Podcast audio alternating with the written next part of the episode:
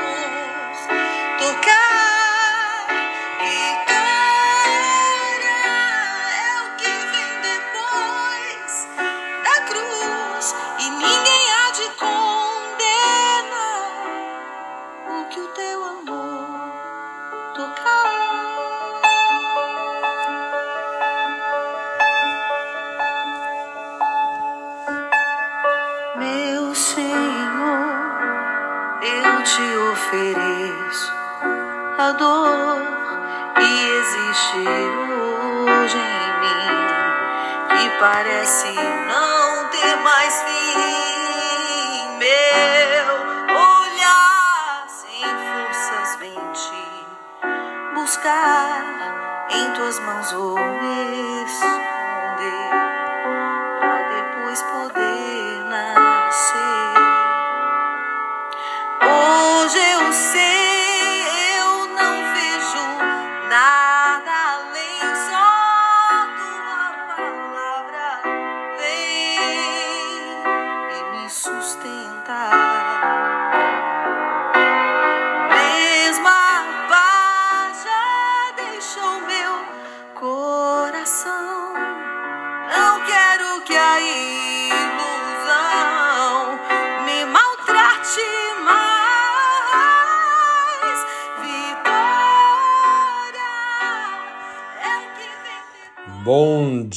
dia, meu irmão, minha irmã, nesse dia 19 de agosto de 2020. Mais um dia com a graça de Deus começando. Queremos entregar nas mãos do Senhor mais esse dia, pois é Ele quem nos dá a vitória, né? Como canta a Ziza Fernandes, essa linda canção, Vitória, né? É o Senhor, tempo de vitória. É o Senhor que nos dará a vitória, é Ele que nos dá a vitória, é Ele que nos faz vencer a cada dia, a levantar, erguer a cabeça, a acreditar nos nossos sonhos, naquilo que o Senhor preparou para mim, para você e para todos nós. E o Evangelho de hoje, veja lá, nos mostra uma realidade bem interessante. De todos são chamados, né? Todos. O Senhor não quer deixar ninguém de fora, não quer abandonar ninguém, não quer deixar ninguém fora, mas quer cuidar de todos. Evangelho de Mateus, né, naquele tempo, disse Jesus aos seus discípulos essa parábola. O reino dos céus é como a história do, do patrão que saiu de madrugada para contratar trabalhadores para sua vinha. Combinou com os trabalhadores uma moeda de prata por dia e os mandou para a vinha. Às nove horas da manhã, o patrão saiu de novo, viu outros que estavam na praça desocupados e lhes disse: Ide também vós para a minha vinha, e eu vos pagarei o que for justo.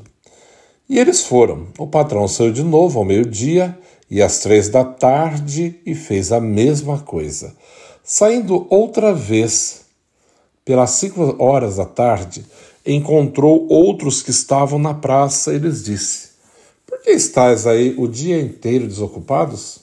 Eles responderam: Porque ninguém nos contratou. O patrão lhes disse: Ide vós também para a minha vinha. Quando chegou a tarde, o patrão disse ao administrador: chama os trabalhadores e paga-lhes uma diária a todos, começando pelos últimos até os primeiros. Vieram os que tinham sido contratados às cinco da tarde e cada um recebeu uma moeda de prata. Em seguida vieram os que foram contratados primeiro e pensavam que ia receber mais, porém cada um deles também recebeu uma moeda de prata. Ao receberem o pagamento, começaram a resmungar contra o patrão. Esses últimos trabalharam uma só hora, e tu igualastes a nós que suportamos o cansaço e o calor do dia inteiro. Então o patrão disse a um deles: Amigo, eu não fui injusto contigo. Não combinamos uma moeda de prata? Toma o que é teu e volta para casa. Eu quero dar a esse que foi contratado por último o mesmo que dei a ti. Por acaso não tenho direito de fazer o que eu quero com aquilo que é que me pertence? Ou estás com inveja porque estou sendo bom? Assim, os últimos serão os primeiros, os primeiros serão os últimos. Palavra da salvação. Glória a vós, Senhor. Esse evangelho é, é algo assim muito interessante. Porque com frequência, como padre, eu ouço pessoas dizerem: Ó, oh, eu trabalho tanto tempo, né? Estou na igreja, faço tanta coisa, há quantos anos eu procuro ser fiel, tal. E agora, esse povo apronta, apronta, apronta, e depois agora está aí na igreja também junto comigo, né? Senta lá no banco do meu lado, tá lendo lá na frente. Engraçado, né? Eu fiz tanto esforço, uhum, e deve continuar fazendo esforço. Porque aí nesse evangelho cabe uma questão que se chama tesouro espiritual, né? Veja que aquele que trabalhou de manhã até a tarde, ele trabalhou o dia todo, ele não desperdiçou o seu tempo. O outro que foi só às cinco trabalhou só apenas uma hora. Ele recebeu o denário? Recebeu. Como o outro também recebeu. Mas na vida acontece o seguinte: aquele que sempre viveu em Deus, que sempre caminhou na igreja, que sempre trabalhou na vinha do Senhor o tempo todo, ele construiu, se realmente ele trabalhou com amor, ele construiu um tesouro espiritual que o outro que trabalhou apenas uma hora não tem. Ele tem o direito de estar, recebeu sua paga, tem o direito da salvação, mas não tem o tesouro espiritual que o outro tem. Tudo que nós fazemos no decorrer do dia deve ser investido no tesouro espiritual, né? aplicado a cada dia. Cada coisa, cada gesto deve ser feito com amor, deve ser oferecido ao Senhor e se transforma como um tesouro espiritual. E é o que vai somar um dia. Agora, aqueles que chegaram de última hora, que não trabalharam nada praticamente, vão entrar também, vão receber, né? Claro, pela misericórdia de Deus, serão também pagos, é claro, segundo aquilo que trabalharam, mas não tem a mesma bagagem, o mesmo tesouro espiritual. Veja que o reino dos céus tem lugar para todos. O Senhor chama a todos e chamou a todos. Chamou o primeiro funcionário operário de manhãzinha, chamou às nove da manhã mais um tanto, chamou ao meio-dia mais uma turma, chamou às três da tarde mais uma turma.